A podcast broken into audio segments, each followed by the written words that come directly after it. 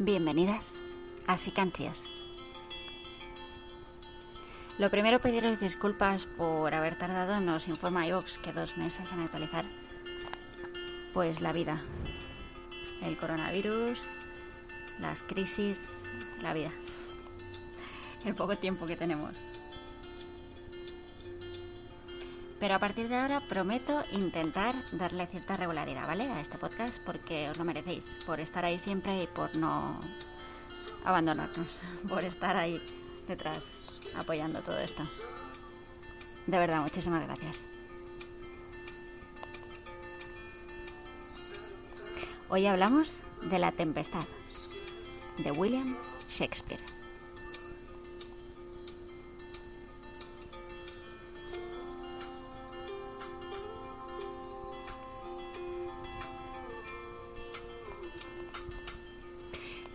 La, Tempestad de Tempest ocupa un lugar muy especial en la producción teatral de William Shakespeare.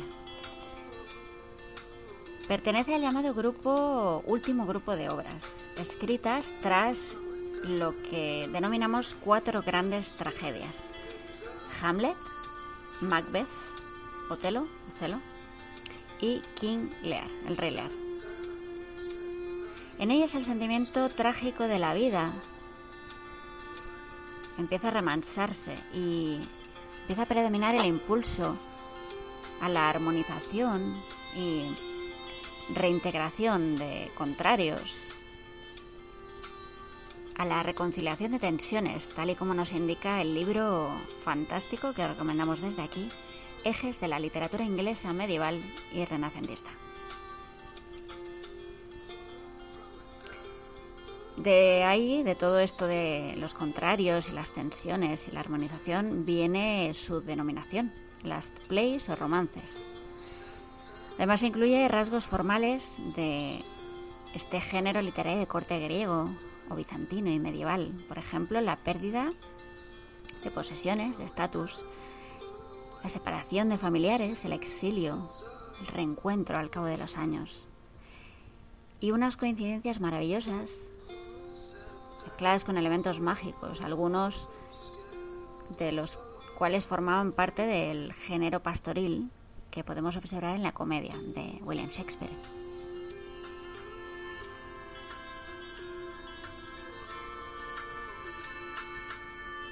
The Tempest además es la última obra que William Shakespeare escribió. Se la ha considerado como su testamento literario.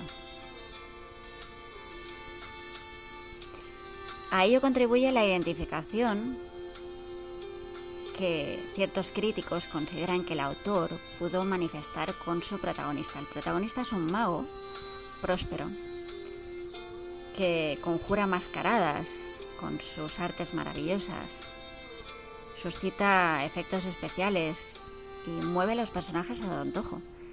Decide cuáles van a ser sus papeles en el guion que él ha concebido. Las mascaradas eran las representaciones, por cierto, de moda en la corte.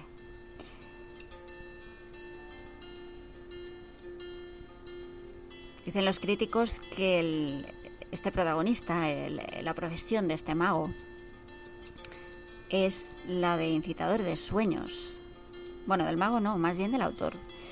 La de incitador, incitador de sueños, eh, la de ensanchar el escenario de la vida, tal modo que invita a la audiencia a hacer los suyos, los sueños. The Tempest, eh, el artista en The Tempest es eh, consciente de su artificio, de su poder, así que invita a los espectadores a, a la distancia. El príncipe Ferdinand no distingue, por ejemplo, con claridad entre la realidad y el arte, y no alcanza, por tanto, a comprender el poder del arte para conjurar la realidad. En el epílogo se dirige directamente a la audiencia y la involucra en el éxito de la empresa.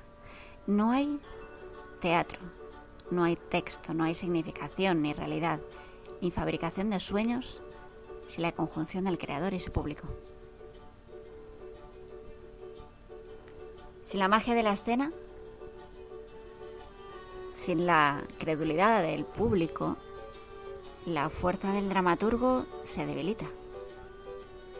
Así que el dramaturgo nos recuerda que el público, esa magia de la escena, esa credulidad del espectador, son el aliento y, y que la involucración del lector o el espectador son al final las personas que impulsan el curso de la obra en su ruta por la historia.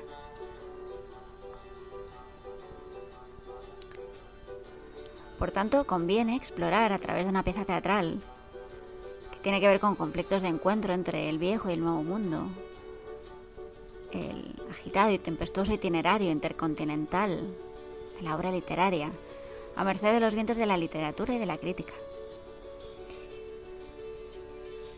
Y resulta fascinante comprobar este juego de transformaciones que la tempestad ha suscitado.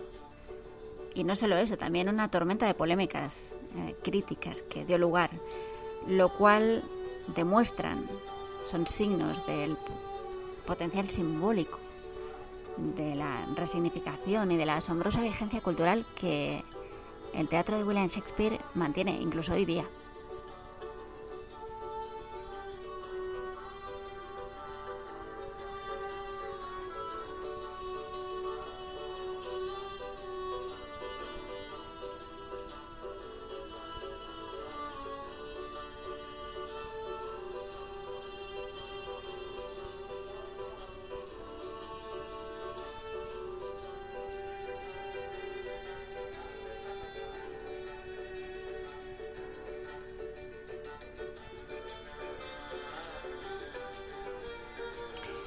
Escuchando Lifeboat de Penguin Café Orquestra.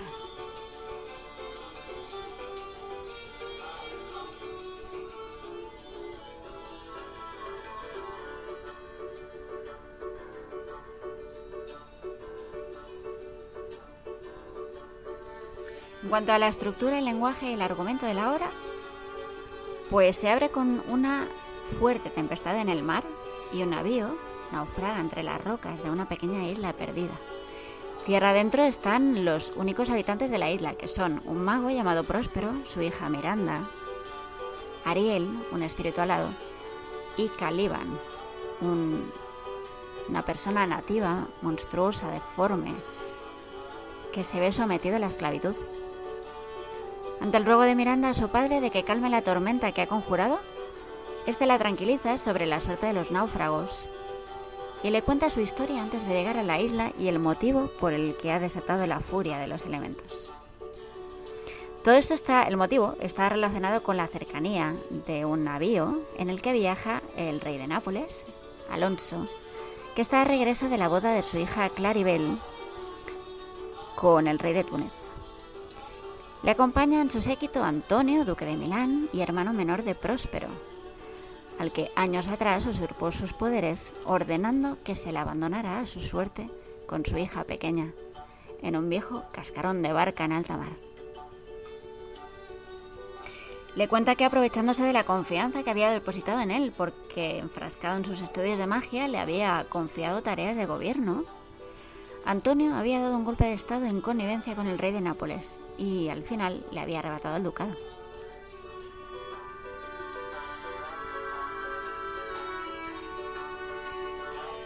Luego vemos sucesivas escenas en las que grupos de náufragos van llegando a la isla. Primero Ferdinand, el hijo del rey de Nápoles, luego el rey con su hermano y sus consejeros y amigos, entre ellos Antonio, el usurpador del ducado de Milán. Y finalmente Estefano y Trinculo, dos pendencieros sirvientes borrachos.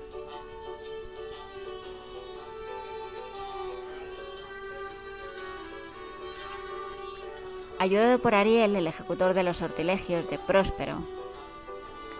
Todos estos personajes actúan conforme al guion que ha concebido el mago para conseguir sus fines. Sus fines son la recuperación del ducado y el matrimonio de su hija Miranda con el príncipe heredero de Nápoles, para asegurar su descendencia mm, a su descendencia un reino más fuerte, ¿vale? Resultado de la unión de los dos estados. Bueno, hay una serie de peripecias de índole tragicómica, por ejemplo, nuevos intentos de traición y subvación de poderes, pero el desenlace concluye con la reconciliación y el perdón generalizados Todo esto en la línea de, de la comedia. Y finalmente hay una promesa de regeneración.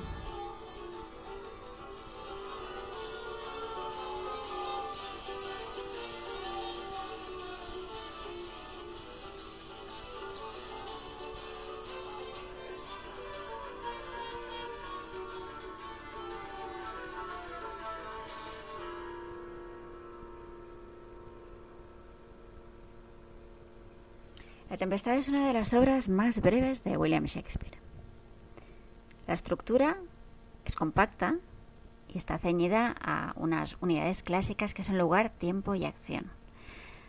Es decir, transcurre en un solo día, en una pequeña isla, y la peripecia se articula en torno a un motivo central que es, por un lado, la recuperación del Ducado de Milán y por otro, la, la restauración de la legitimidad política que incluye la justificación de la soberanía de Próspero sobre la isla.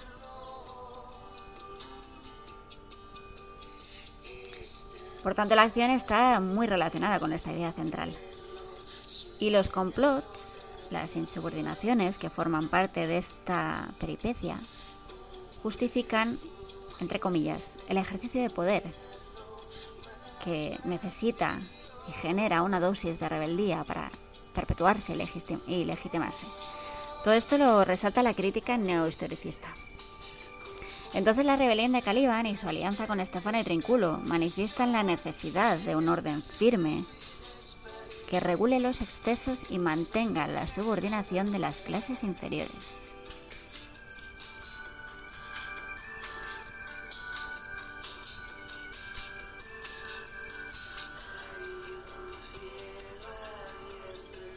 Y estamos escuchando palabras raras de Fabián.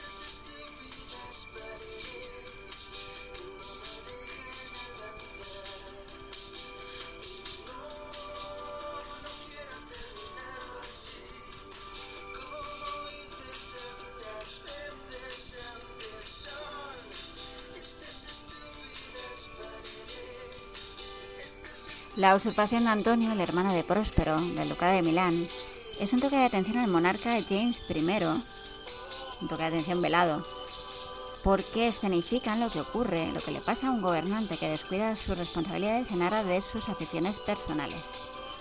La alianza del hermano del rey de Nápoles, Sebastián, con Antonio, para derrocar al monarca, aprovechando su debilidad en una isla que parece desierta, apunta a ciertas rivalidades en las familias reales que con frecuencia superaban a lo que se representaba en la ficción.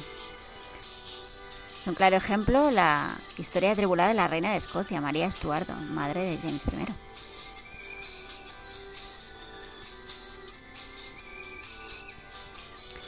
Del lenguaje podemos decir que es alusivo, evocador, poderosamente sensorial, eh, como en todo lo que hace Shakespeare, lo que hacía. Las comparaciones utilizan sugerentes imágenes conectadas con sensaciones y sentidos físicos. Por ejemplo, Próspero describe a su hermano Antonio como una hiedra. cuando habla de la fuerza de la cuando habla de la ambición, comenta que está tan seco y consumido por el ansia de poder. En vez de utilizar ese cliché, ¿no? De ese viento de poder. Mm, destaca también la plasticidad con que el usurpador expresa la pasión que le domina. Una plasticidad que se torna sugerente y mórbida. Recubre del lodo del fondo del océano la imagen del cuerpo de Ferdinand en la mente de su padre, el rey de Nápoles, cuando le cree ahogado.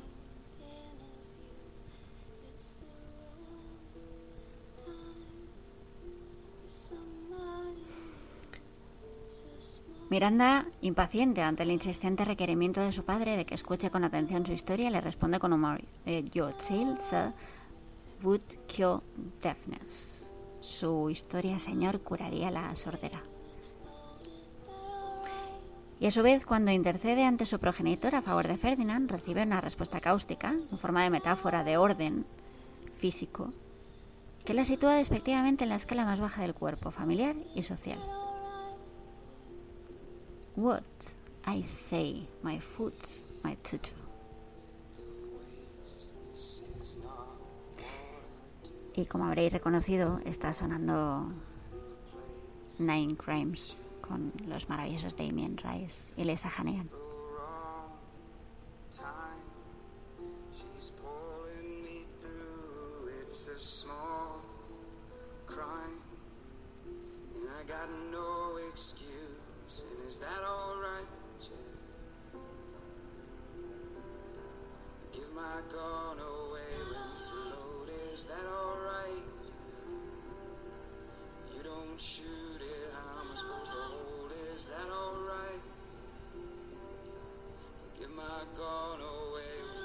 Nos contaba Alejandra Gamero en 2010 en la pedra de Sísifo.com que si hablamos de una trama en la que un grupo de personas naufragan por un fenómeno aparentemente natural, provocado, que llegan sanos y salvos hasta una misteriosa isla ya habitada, una isla en la que ocurren hechos inexplicables, donde existe una especie de ser aéreo, poderoso, que dispone de los destinos humanos a su antojo, a todos nos resulta familiar. Pero no estamos hablando de Lost, perdido, sino de La Tempestad. Esta obra que se representó por primera vez en 1611. Aun con todo nos cuenta, no es descartable una posible influencia o al menos referencia a la obra del escritor inglés en Lost, que es muy dado a este tipo de juegos, como ocurre por ejemplo con la invención de Morel, que una de las estaciones de la isla se llama precisamente La Tempestad. Hablamos de una de las obras más misteriosas de Shakespeare, La Tempestad, que carga además con la leyenda de ser su testamento dramático, su última obra teatral.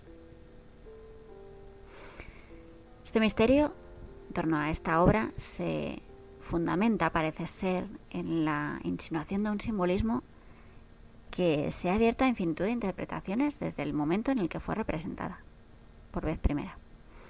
La introducción de la magia la obra fortalece tal simbolismo. Aunque por sí mismo no es suficiente justificación, sobre todo si la comparamos con, por ejemplo, El sueño de una noche de verano, obra con la que comparte algunos rasgos, existencia de magia, seres mágicos. Pero es verdad que es más diáfana. Tratándose de una comedia experimental, la interpretación que se desprende de la trama es más simbólica de lo que Shakespeare escribió.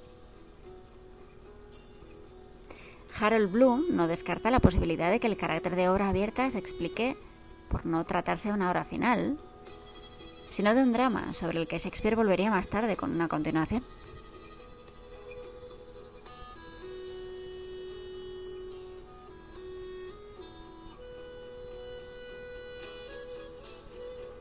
Y esto tan precioso que está sonando es Robe esta Y su canción Hoy al mundo renuncio.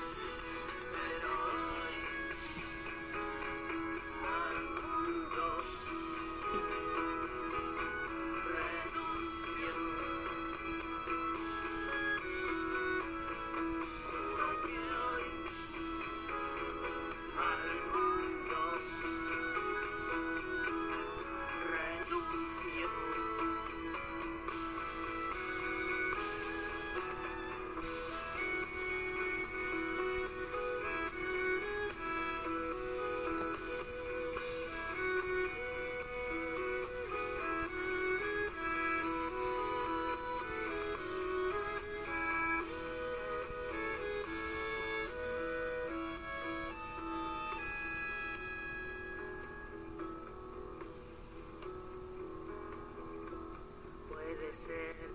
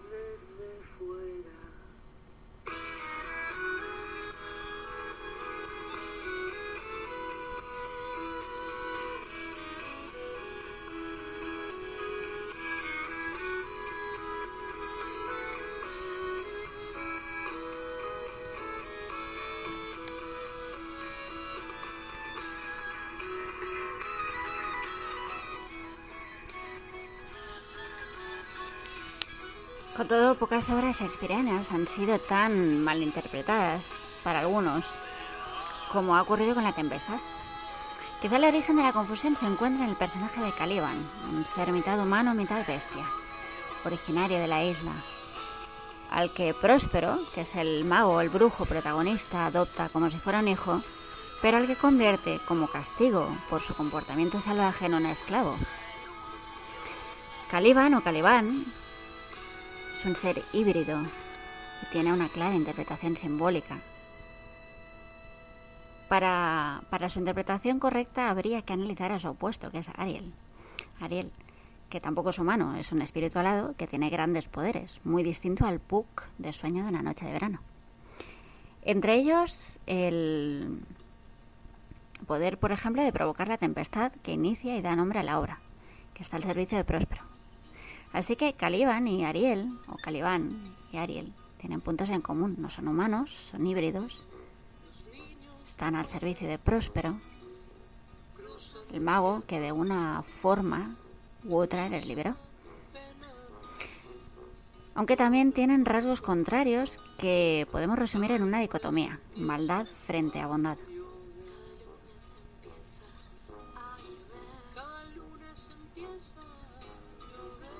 La organización que Shakespeare busca en la trama eh, podríamos decir que es como un puzzle en el que Próspero encaja perfectamente.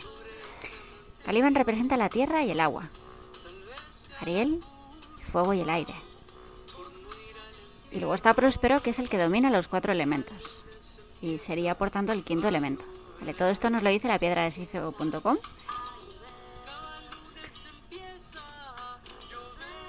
Y es muy interesante esta interpretación y encaja perfectamente con el personaje que combina a partes iguales magia y sabiduría. Frente a Ariel, que tiene mucha importancia dentro de la acción, Caliban o Caliban tiene apariciones contadas, un personaje con poca relevancia, produce conmiseración, desprecio a ratos. Pero podría ser que este personaje fuera la base de una interpretación errónea, que poco tendría que ver con la perspectiva inicial con la que Shakespeare en principio planteó la tempestad. La visión actual interpreta a Próspero y a Caliban como colonizador y colonizada respectivamente. La lectura entre líneas permite una valoración parcial. Próspero llega a la isla como un invasor, destruye a Sicorax, que representa la barbarie de la tierra. Toma en adopción a su hijo Caliban, el que tratará de civilizar inútilmente a través de la lengua y de las costumbres. A esta interpretación reduccionista apuntan visiones partidistas que utilizan el anacronismo interesado de leer obras del pasado con parámetros del presente. Esto le pasa a Rubén Darío y su trabajo El triunfo de Caliban, que denuncia la barbarie materialista de Estados Unidos. Y en el mismo sentido, José Enrique Rodó en su ensayo Ariel. Como si la identidad indígena estuviera a falta de iconos y hubiera que echar mano de Shakespeare, que por supuesto nunca hubiera entendido su en tales términos.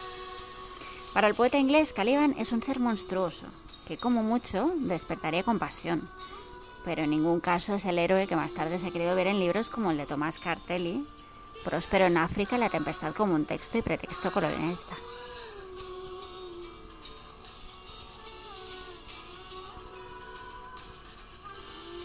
Estamos escuchando, por cierto, Fiesta para los Muertos.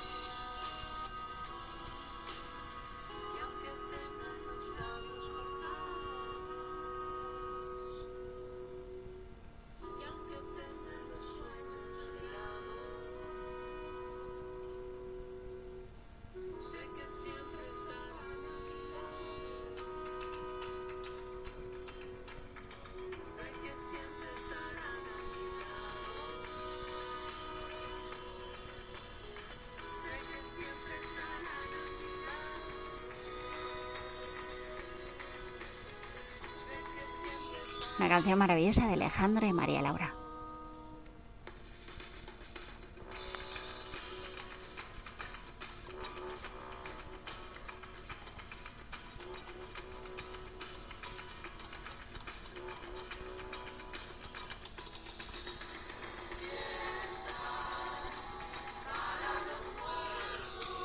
Nos dice la piedra de Sísifo que más acertada es la lectura, la lectura que nos propone Harold Bloom para el que Próspero es el antifausto, una respuesta y al mismo tiempo un intento de superación del doctor Fausto de Marlowe.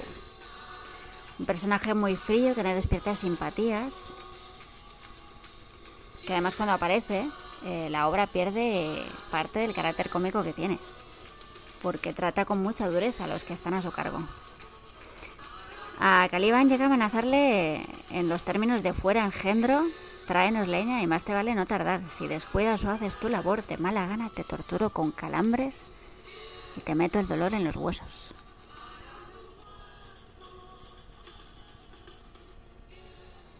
Quizá uno de los grandes misterios de The Tempest reside en Próspero, porque, bueno, se espera de él una sabiduría que no acaba de llegar, y porque además es un enigma su comportamiento final. Porque a pesar del carácter que tiene, decide de repente perdonar sin más a los traidores, que no tienen más castigo que la recriminación. Y decide además abandonar la isla y su magia para volver a ser el duque de Milán, algo que no parece muy lógico, porque es un poder inmenso, el que tiene próspero, capaz de resucitar incluso a los muertos, y bueno, todo eso lo abandona a cambio de que de un cargo político que le otorga autoridad. Tampoco parece lógica la renuncia que hace de la magia, renuncia definitiva, cuando advierte que romperá su vara y tirará su libro, el libro de hechizos o de conocimientos al mar. Que tener en cuenta que Próspero no se introduce en las artes mágicas en la isla, sino que es la magia el elemento que le ha conducido a la situación en la que se encuentra, fue la obsesión por la magia, el motivo por el que descudió su gobierno, lo que abrió el camino a su hermano el traidor.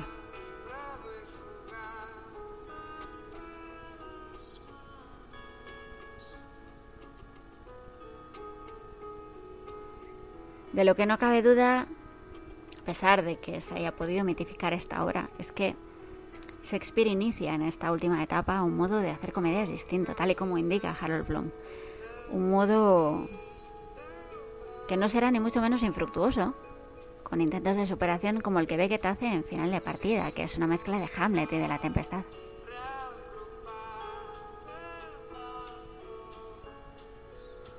Y estamos escuchando Los días raros de Vetusta Morla.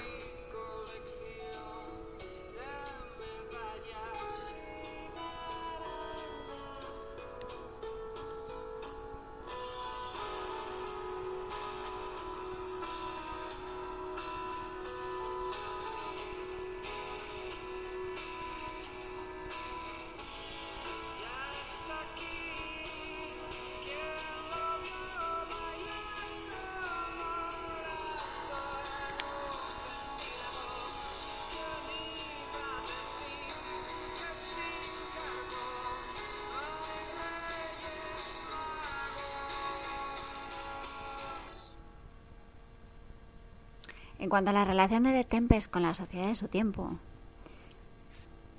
sabemos que se representó por primera vez en la corte en 1611 y de nuevo en febrero de 1613 con motivo de unos festejos fastuosos de la boda de la princesa Elizabeth Stuart, hija de James I, con el príncipe Frederick de Heidelberg, elector de Palatinado.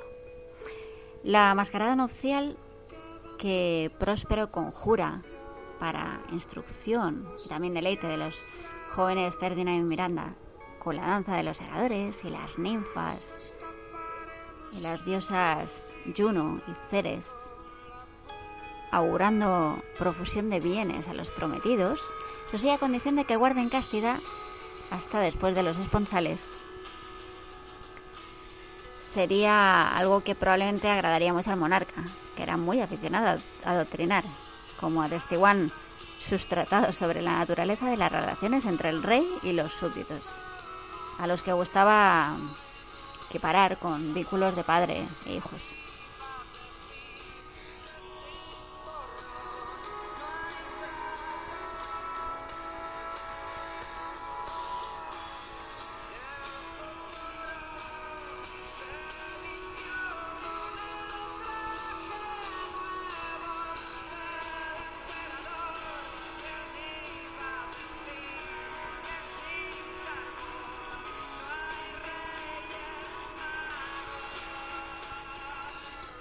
En 1605 el rey se había librado por poco de un atentado conocido como The Gunpowder Plot, perpetrado por una facción católica que había planificado el asesinato del monarca y además la destrucción de las dos casas del Parlamento.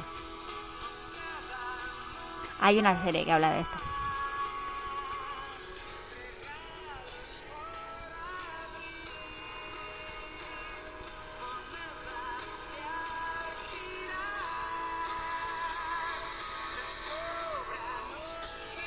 Y ahora yo me callo y habla la música.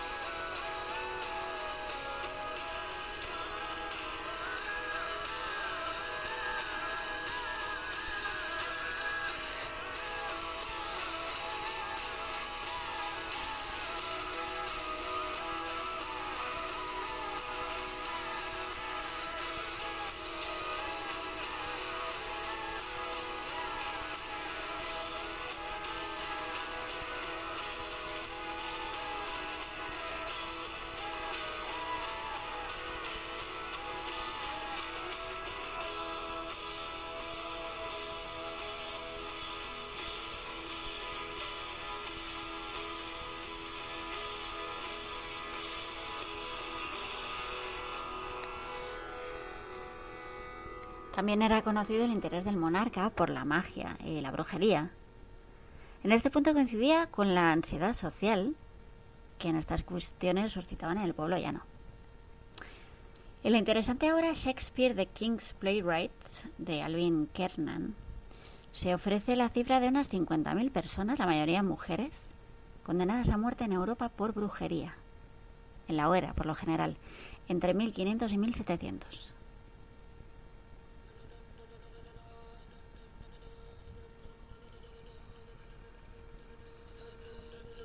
En Escocia, país de origen de James I, la proporción de ejecuciones fue cinco veces mayor que en Inglaterra.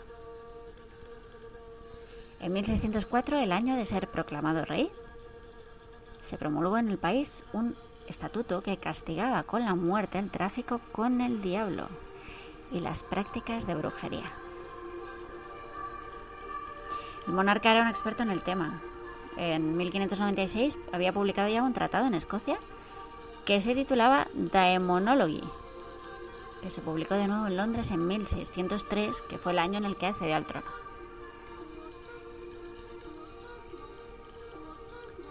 Cualquier tipo de desdicha, de calamidad, por ejemplo una tormenta, una sequía, la muerte de animales o seres humanos, en circunstancias poco claras, eran susceptibles de ser atribuidas a obras de brujería. Había grupos sociales como comadronas, curanderas, deficientes mentales, incluso mujeres muy mayores, sin recursos, abandonadas a su suerte, eran proclives a ser incluidas en esta categoría de sospechosos.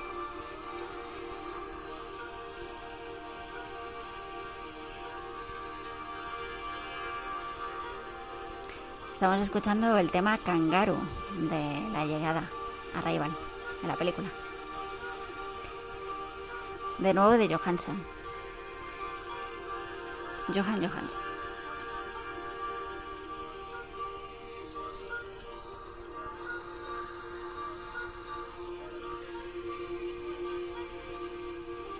La tortura era un medio eficaz para extraer confesiones.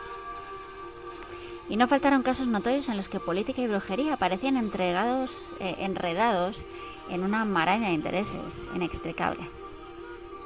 El tema de Tempest, relacionado con las artes mágicas, ilustradas, algunas aprendidas, otras en libros, ejercidas por un mago aristócrata, otras veces eh, malignas en manos de una vieja bruja, descrita por aquel con los más negros epítetos. Apelaba por, por consiguiente tanto al interés del monarca como a la superstición, a los temores populares. Luego además el rey era también aficionado al espectáculo, a la exhibición y por tanto las mascaradas, las masques, que eran espectáculos de moda entre la aristocracia. Espectáculos poblados por figuras mitológicas y con profusión de cortejos, danzas y cantos, se sucedieron durante las fiestas de los esponsales de la princesa Elizabeth. Una de las que se compusieron para la ocasión, obra de George Chapman, incluía niños disfrazados de babuinos y un desfile exótico de personajes. Había unos vestidos de moros, otros de indios de Virginia. Todo muy en consonancia con estos elementos y el trasfondo de Tempest.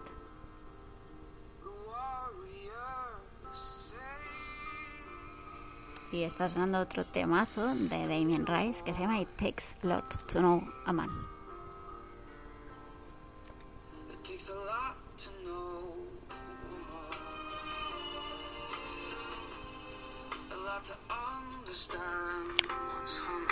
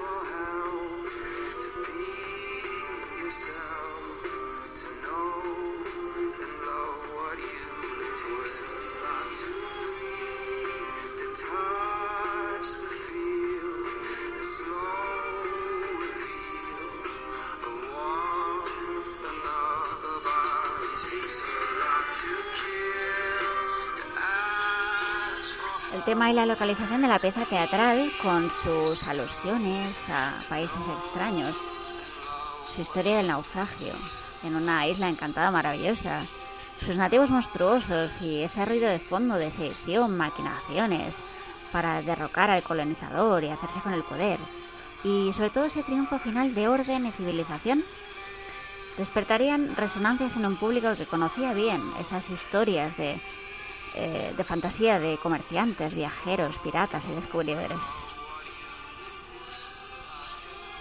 Porque los relatos de viajes constituían en la época uno de los géneros literarios más populares. De hecho, se consumían con avidez estos relatos.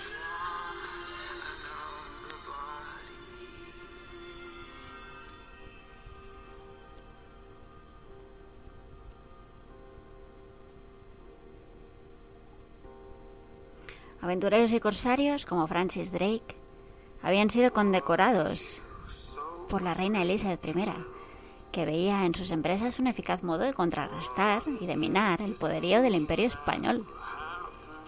Sir Walter Raleigh, viajero infatigable por las nuevas rutas allende los mares, fundador de la colonia de Virginia en 1584 y autor de populares libros de viajes, fue uno de los cortesanos más brillantes y protegido de la reina, cuyo culto contribuyó a erigir y a consolidar, aunque luego corriera peor suerte a manos de su sucesor James I, durante cuyo reinado fue ejecutado.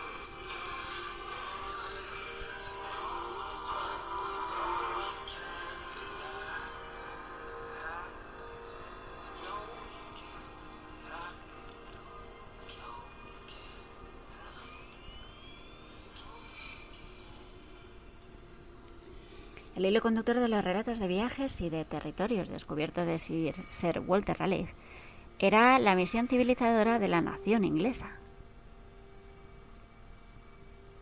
En ello coincidía, por lo demás, con el tenor habitual del género, en el que los descubrimientos y las empresas de intrépidos colonos, con independencia de intereses comerciales que los impulsaran, se encuadraban en las coordenadas de los auspicios, auspicios y la bendición divinas, ratificados por la aprobación en favor de la corona.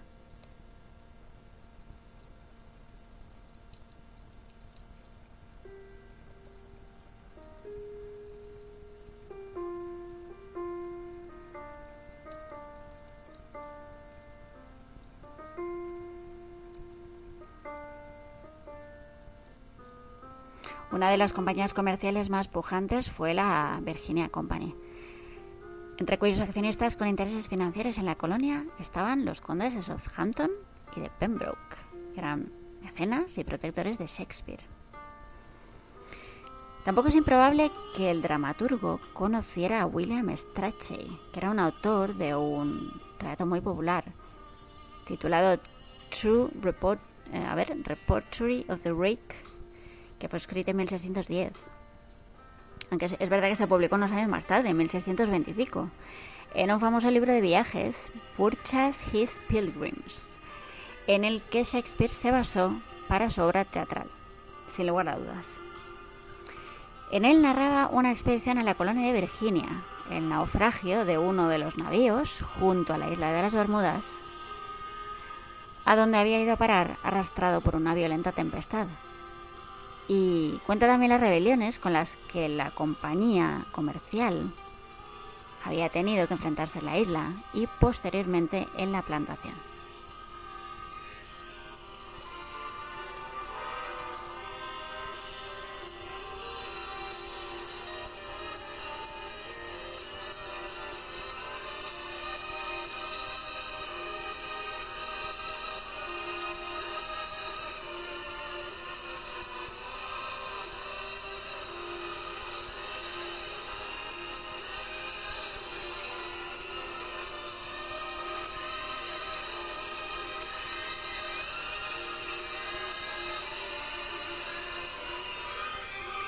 El dramaturgo solía conectar muy bien con los intereses y los gustos de su patrón real, también con el público, y con su talento para mezclar las fuentes más variadas.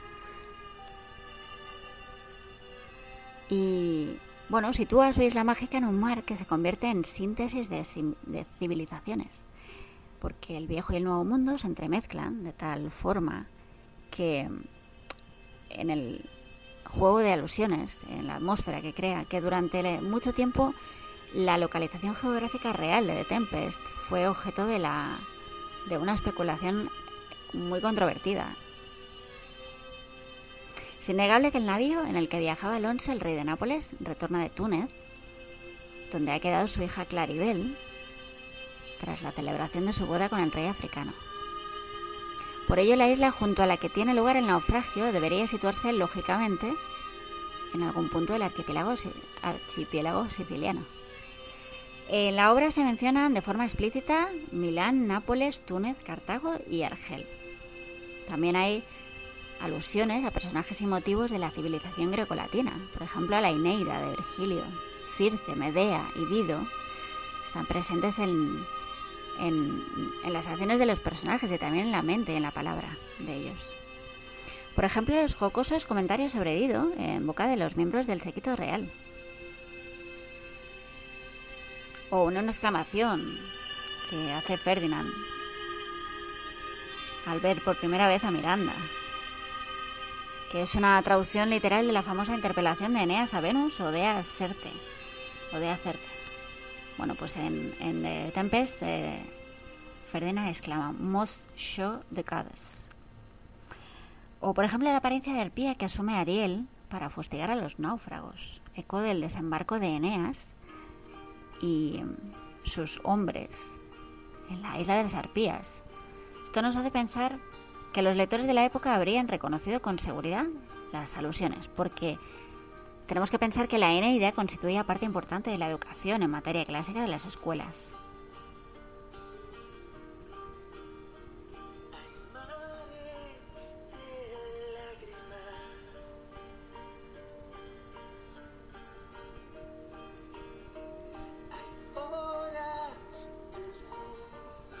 Y suena de nuevo Fabián con Horas de Luz.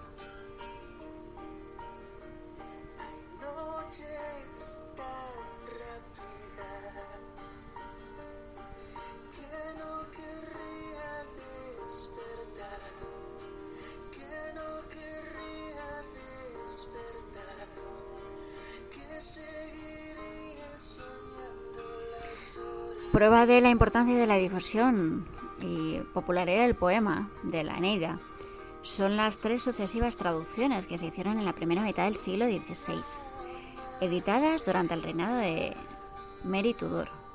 Una de ellas, obra del poeta Henry Howard, conde de Surrey. Surrey. Una de las razones de esta popularidad radica en la consideración de la obra como la historia de la fundación de un imperio y de la confrontación de la civilización helénica con la barbarie de las tribus vecinas. Todo muy conectado con la justificación ideológica de las nuevas empresas colonizadoras europeas. También se ha señalado la pertinencia del matrimonio de la princesa de Nápoles con el rey de Túnez por la política inglesa de estrechamiento de relaciones con el Imperio Otomano para así debilitar al español, su rival más fuerte en el comercio mediterráneo con las colonias del ultramar. A Inglaterra le interesaba distraer la atención española del norte de Europa, así que no dudaban en reavivar todo lo que podía las hostilidades entre españoles y turcos. Y así cultivó una política que condujo a la firma de un tratado en 1580 le permitía establecer misiones comerciales en el norte de África y en el extremo oriental del Mediterráneo, en Alejandría, Trípoli, Argel, Túnez y el Cairo.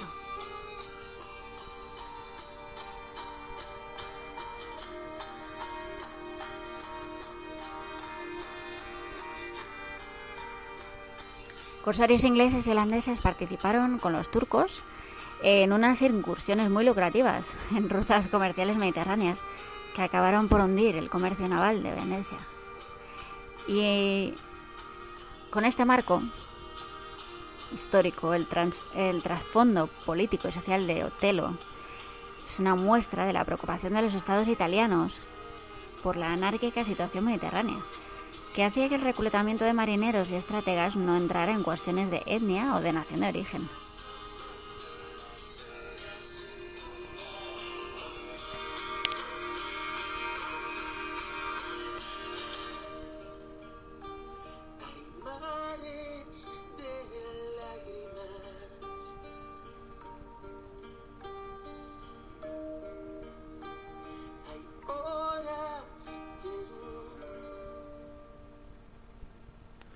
Tempestad se alinea, sin embargo, con la idea de cohesión mediterránea europea. De acuerdo con ella, Sebastián, el hermano del rey de Nápoles, critica de forma áspera la decisión política en, base, en la base del matrimonio de Claribel, al que argumenta que se ha sacrificado por intereses de Estado entregándola a un africano.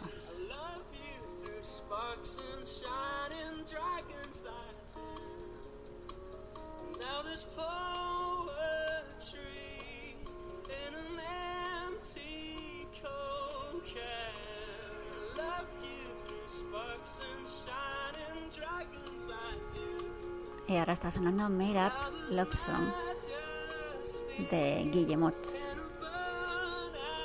Una maravilla.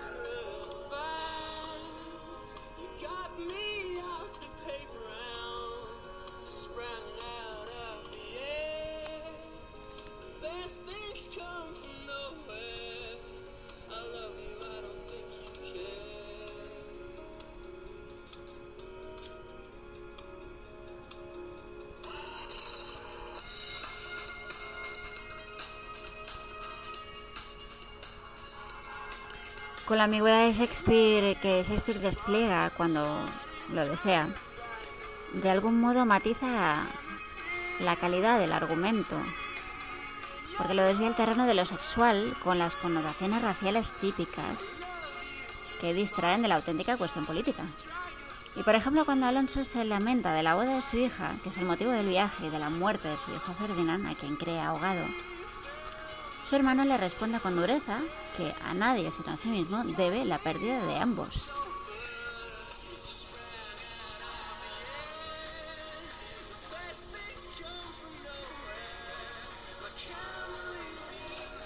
Y utiliza una palabra, luz, que es un término con connotaciones sexuales, utilizada en idénticos términos por Hamlet para reprochar a Polonius la utilización de su propia hija Ofelia como cebo para descubrir la naturaleza de su supuesta locura.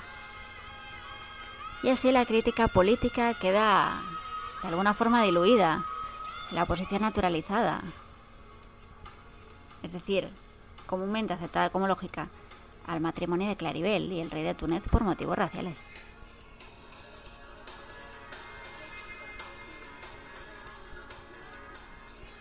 A esta localización geoestratégica, inequívocamente mediterránea, nos cuenta ejes de la literatura inglesa medieval y renacentista, la tempestad superpone un intertexto transatlántico muy poderoso que traslada insensiblemente al espectador a un espacio imaginario de viajes y descubrimientos coloniales del Nuevo Mundo. Al ambiente tropical de la isla con su abundancia natural, el encanto y la dulzura de su ambiente y la miríada de sonidos que Caliban celebra. A todo esto se une la figura profundamente perturbadora del nativo por su representación plástica, vibrante, y su síntesis ideológica de las posturas europeas ante la colonización y la conquista de los territorios del ultramar.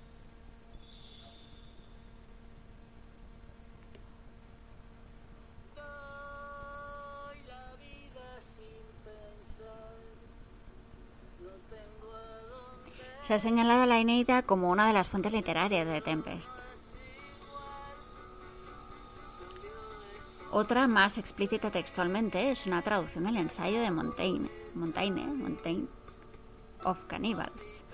La visión de los indígenas de este autor se ha considerado, como indicaba Frank Kermode, el locus clásico del primitivismo en la literatura moderna. A su vez, la utópica descripción de la Commonwealth que Gonzago afirma que instauraría si fuera rey de la isla a la que arriban tras el naufragio, es casi casi una descripción literal de la de Montaigne.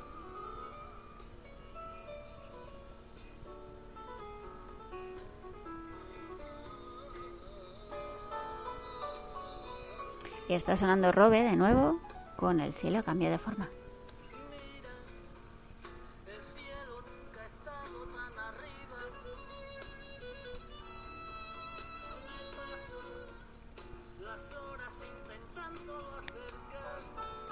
Y esta alusión a gente inocente en la que, a la que nos estamos refiriendo es el contrapunto del nativo que Shakespeare elige para su obra. Caliban de hecho constituye el arquetipo del salvaje frente a la bondad natural del indígena que aparece en la obra de Montaigne, quien estima que lo que le embrutece es precisamente el contacto con los placeres y el gusto corrompido de los supuestos agentes de la civilización.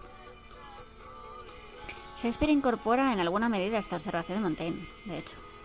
La conjunción del salvaje y de los desaprensivos representantes de la metrópoli, que redunda en la degradación del primero, del salvaje, a manos de los urbanitas. todo esto se representa en la tempestad en la alianza que se establece entre Caliban y Estéfano y Trículo los sediciosos y pendencieros sirvientes en el séquito del rey.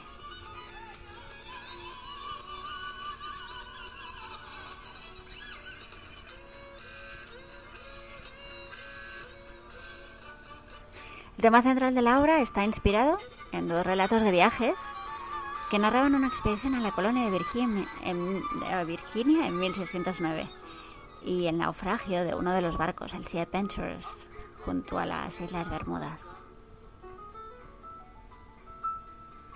Uno de ellos era el de William Strache, el otro era el Discovery of the Bermudas de Sylvester Jordan.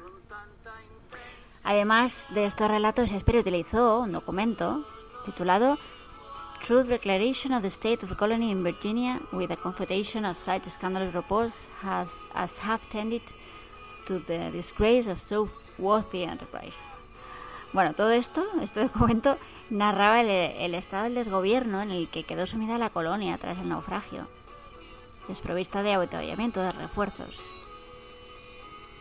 Y además de estas huellas textuales concretas que encontramos en estos relatos, podemos decir que la filosofía política y moral de Tempest coincide plenamente con ellos en línea con la práctica ideológica dominante de la época, de justificar la ocupación de los territorios descubiertos.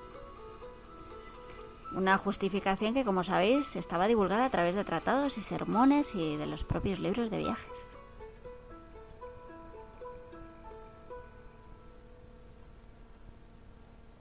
La ubicación de la acción en el entorno de las Bermudas la procura Ariel de forma ambigua, le indica a Próspero el lugar donde ha dejado escondido el navío tras la tormenta mágica.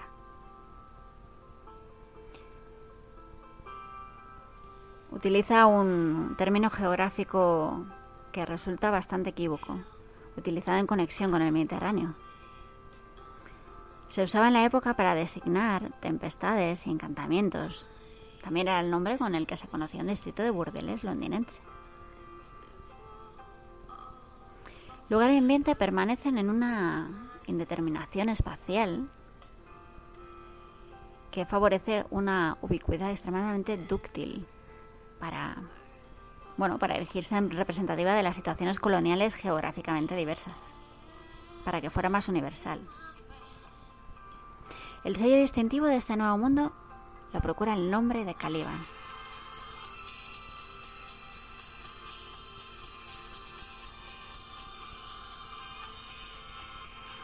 Y está sonando Breathe Me de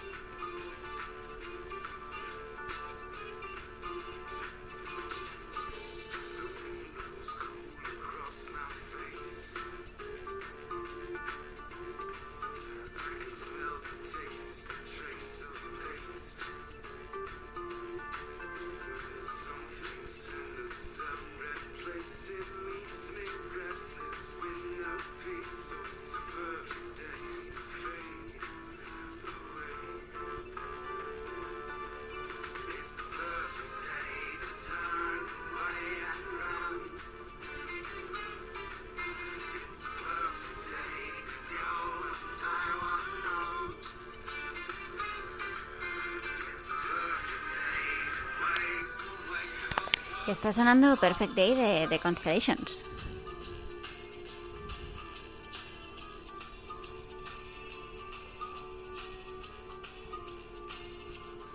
En cuanto al nombre de Caliban, Caribes o Caribs era el término con que se designaban los habitantes del Caribe. Caníbal, el término que utilizaba Colón en su diario, muy difundido en todo el continente europeo, para describir tribus locales de las que se decía que comían carne humana. El nombre del nativo bien puede ser el anagrama de la fusión de ambos en uno solo, que refuerza por asociación a las prácticas salvajes su naturaleza en los límites de lo humano y al mismo tiempo localiza su origen en la zona caribana, geográficamente muy bien definida. Setebos, el dios al que adora Caliban, era un dios de la Patagonia y finalmente Trínculo, Trínculo completa la asociación de los indígenas de la zona, cuando especula con el provecho que puede sacar de exhibir al monstruo de la isla al regresar a Inglaterra por la curiosidad morbosa que despertaba a los indios.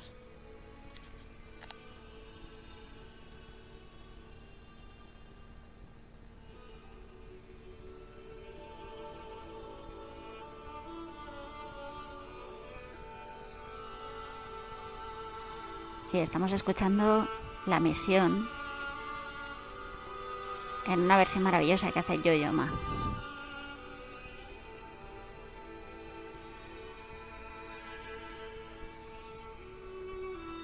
Y para terminar hablaremos brevemente de los temas que trata la tempestad, que es muy interesante. Hay varios temas importantes entrelazados. Podríamos destacar tres que ya los hemos ido más o menos mm, esbozando. El primero, la legitimación del poder y la autoridad en relación con conflictos de subordinación, identidad y rebeldía.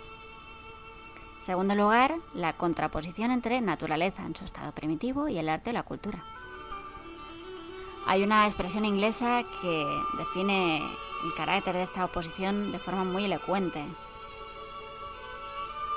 que es nature versus nurture. nurture.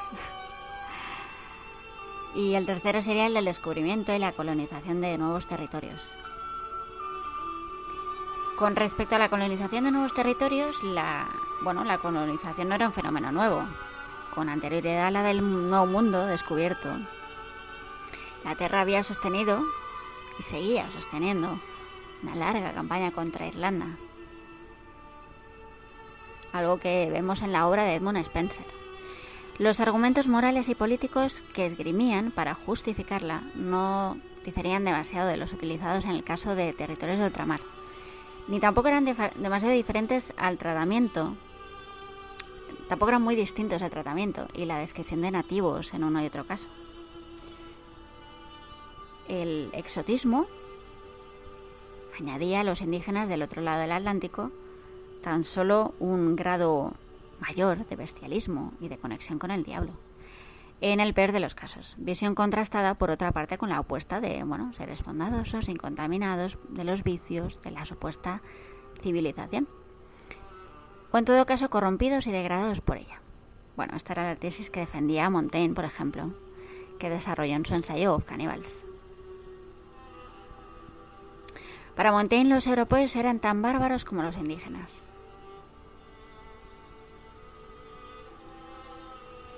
Y si leemos Heart of Darkness, El corazón de las tinieblas, también. De hecho, quizá eran más bárbaros que los indígenas, los europeos, porque frente a los morbosos relatos de canibalismo de los libros de viaje, a su juicio eran mucho más salvajes las prácticas de tortura habituales en la época, muy muchas veces perpetradas en nombre de la religión. Así que The Tempest era una obra de su tiempo. Hay un estudio muy interesante titulado Virgil and the Tempest, The Politics of Imitation, de 1990, en los que la autora, Donna Hamilton, eh, bueno, hace un estudio sobre el contexto sociopolítico de la obra y equipara la homología de la relación de Próspero y el rey eh, James I con sus súbditos respectivos. Ariel y Caliban, argumenta, expresan las peticiones y reclamaciones de derechos y libertades, de las quejas, los temores ante las restricciones, la pérdida de las propiedades que presentaban los comunes en el Parlamento, y además utilizan una retórica similar.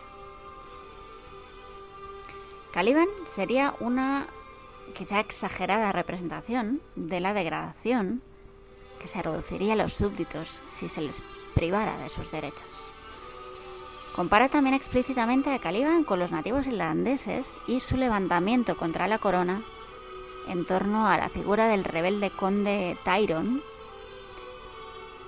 y con la persistente insurrección de los indios nativos de Virginia.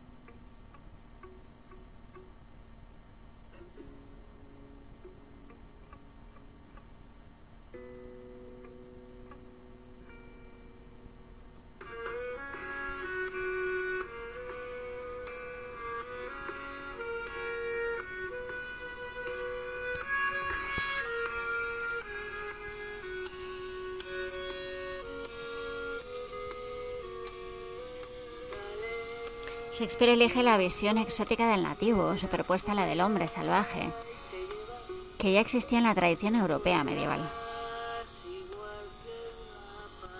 De acuerdo con esta, el salvaje ocupa un lugar intermedio entre seres humanos y bestias, entre la virtud del vicio, lo moral, lo inmoral, la razón, el instinto.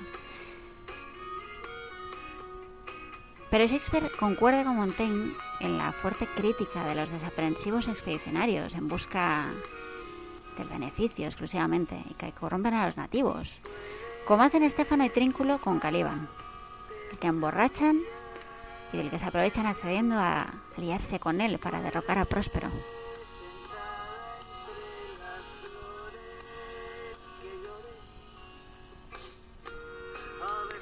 Y está sonando Robe con Guerrero Prohibido.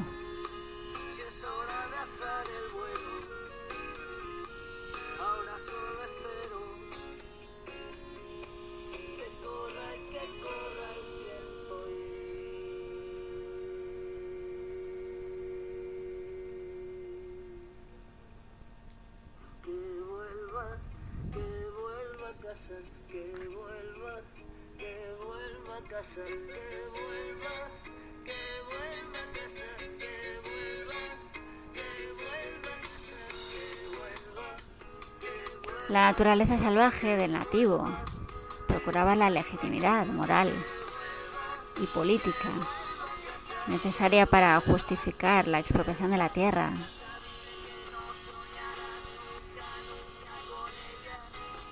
Su sometimiento a la autoridad de los nuevos amos. Así que de Tempe reconstruye para el público las líneas que sustentan esta arquitectura ideológica. La segunda parte, eh, la segunda escena, perdón, del primer acto es clave en este sentido. Y Caliban acusa a Próspero de haberle arrebatado su isla.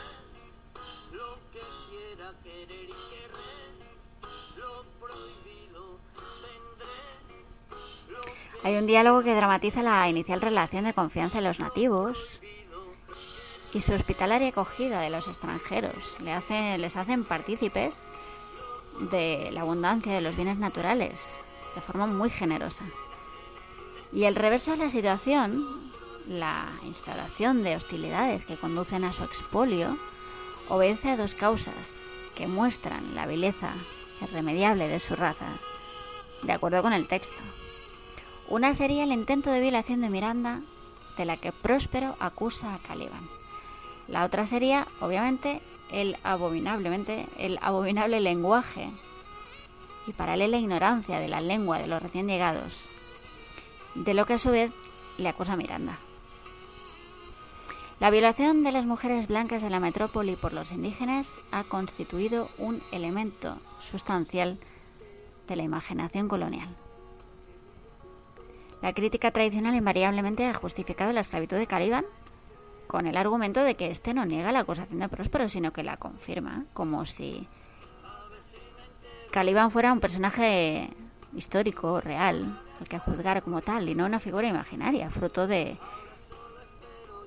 la mente de un autor.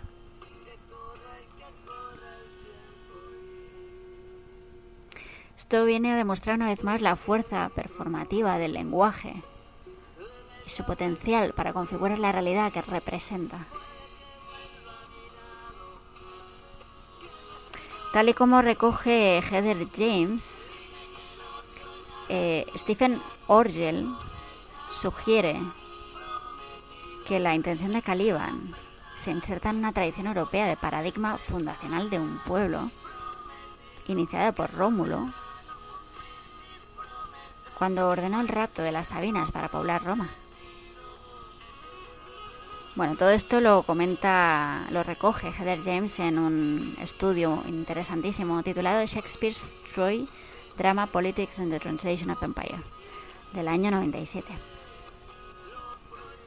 Bueno, pues este es el objetivo del indígena subyugado y así se le confirma a Próspero.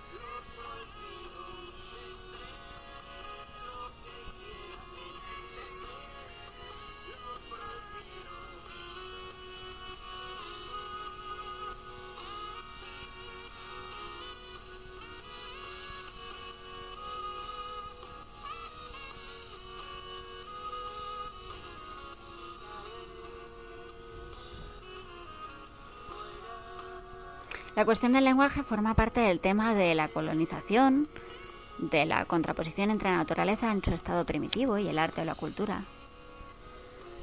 Y el caso es que recibe un tratamiento muy complejo.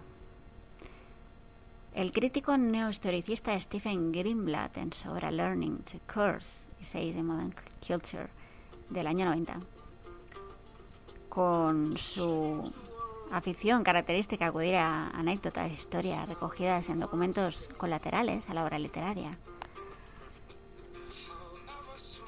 trae a colación la ceremonia de la presentación de la primera gramática de una lengua europea, la gramática española de Antonio de Nebrija, a la reina Isabel la Católica. Ya en la introducción, Nebrija habla de la lengua como la compañera del imperio. Y en la presentación realizada por el obispo de Ávila, este le explica a la reina la importancia instrumental que tiene en la creación y consolidación del mismo. Grimler señala una fundamental diferencia de matiz en el caso de la lengua inglesa y se apoya en un poema de Samuel Daniel Musophilus, que fue publicado en 1599. En este poema la lengua es el tesoro central a implantar en las colonias, en lugar de la verdadera fe, como rezaban las proclamaciones españolas, de las que Grimblad pone como ejemplo el requerimiento, un documento que se ordenaba leer a los indios garantizándoles protección si, si aceptaban sus términos. Y si no los aceptaban, pues les advertían de las funestas consecuencias de su incumplimiento.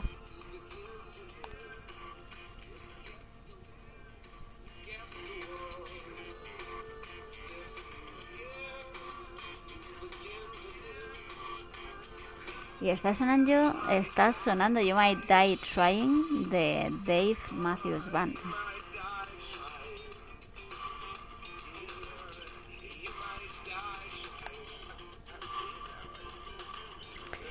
Así que frente a la exigencia de obediencia a los reyes de España, que marcaba el requerimiento, en virtud de poderes otorgados por el Papa, para gobernar los territorios descubiertos en un área geográfica determinada, y la de conversión a la verdadera fe para lo que se autorizaba a los religiosos a su predicación.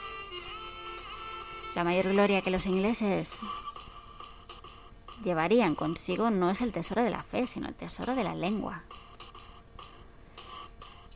Y obviamente la percepción de Caliban o la de los indios con respecto a españoles es muy distinta, porque en ambos casos la lengua es un instrumento de colonización. Porque para los colonizadores los sonidos emitidos por indígenas eran un signo de barbarie. Así lo expresa Miranda en, cierto momento. Así que el salvaje no recibe categorización humana cuando usa su propia lengua, sino que es conceptuado como objeto, equiparado a cosa. La irada respuesta que Shakespeare pone en boca de Caliban al tesoro de la lengua que le echan en cara que le han regalado con el beneficio que ésta le ha reportado es muy irónica. Dice, You taught me language and my profit on't is I know how to curse. The plague break you for learning me your language. Y Greenblatt subraya su razón y su victoria moral señalando que ni Próspero ni Miranda tienen respuesta para el argumento, por lo que el primero elige concluir la discusión con el recurso fácil en la imprecación y la amenaza, porque sabe que son muy efectivas. Caliban sabe que el arte y en consecuencia el poder de Próspero está en sus libros. Así que urge a Estefano y a Trínculo a arrebatárselos como requisito indispensable para el éxito de su rebelión.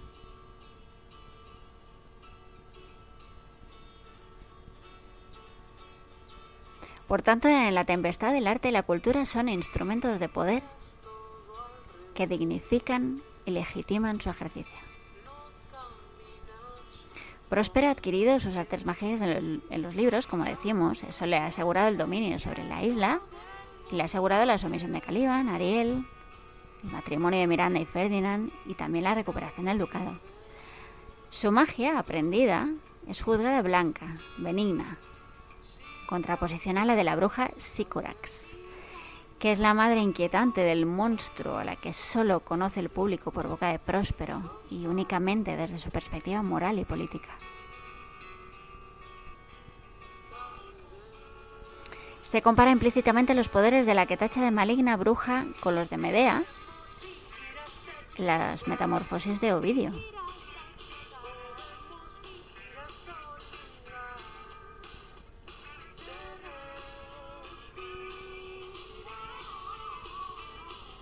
Y está sonando Nadie puede amar a un fantasma.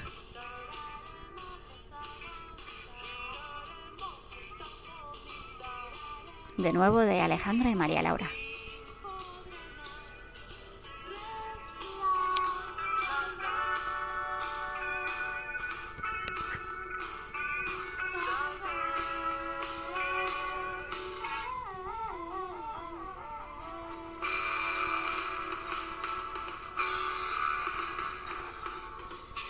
Embargo, al examinar los poderes de Próspero, una vez conseguidos sus fines, que como ya sabéis decide renunciar a sus artes mágicas después de denunciarlas, se hace evidente que nada difieren de los de ella, de los de la madre inquietante del monstruo, de la bruja Sycorax. Y lo mismo ocurre con los castigos que inflige a su esclavo Caliban cuando se le resiste o rezonga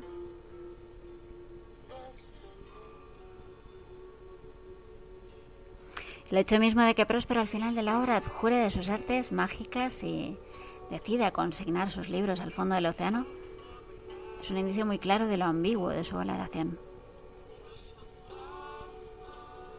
Naturaleza y cultura se vuelven a contraponer a través de los efectos que producen sobre sus habitantes. Una vez más comprobamos que la oposición, que al principio parecía muy nítida, no lo es tanto al examinarla de cerca. Y lo cierto es que tanto Miranda como Caliban, criados lejos de la civilización, pero educados cada uno de su manera, Miranda por Próspero y Caliban por ambos, muestran una inmadurez de juicio propia de un aislamiento social. Quedan deslumbrados por la presencia de nuevos seres humanos en la isla y ambos confunden realidad con apariencia. Y lo que hace Shakespeare es que se vale irónicamente de la ingenua admiración de Miranda ante el rey Alonso y su séquito. Y bueno, la exclamación que hace ella, eh, hay un sarcasmo que no pasa desapercibido, puesto que lo que tiene delante no es sino el grupo de conspiradores que arrebató el ducado de su padre, que posteriormente trató de matar al rey Alonso en la isla. Caliban, a su vez, confunde cómicamente a la pareja de rufianes Estefano y Trínculo con seres divinos. Ambos coinciden en la utilización de términos parecidos, pertenecientes a los mismos campos semánticos, para representarse a los desconocidos seres de otro mundo.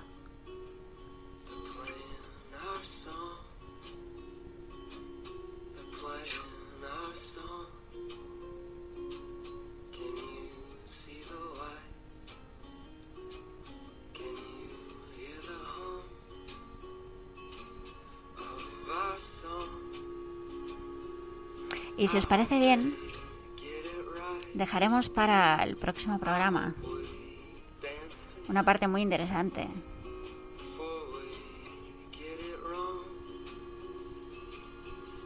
que trata de la evolución de la crítica. Y la verdad es que es muy interesante, no lo parece por el título, pero lo es. Y os emplazo al próximo episodio de Secancios, muy pronto. Y os dejo con una canción preciosa de Blind Pilot que se llama Rounds and a Sound.